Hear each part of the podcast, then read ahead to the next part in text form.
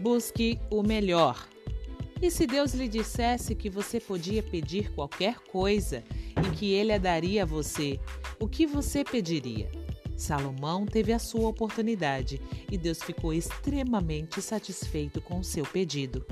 Leia 1 Reis, capítulo 3, versículo 5. Ele pediu sabedoria, uma mente com entendimento e um coração que ouve para que ele pudesse discernir entre o bem e o mal.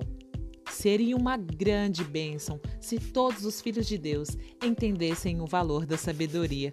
Deus ficou tão satisfeito com o pedido de Salomão por sabedoria que também lhe deu popularidade, fama, abundância de riquezas e bens, amigos, família, sucesso e tudo mais o que ele poderia querer na vida.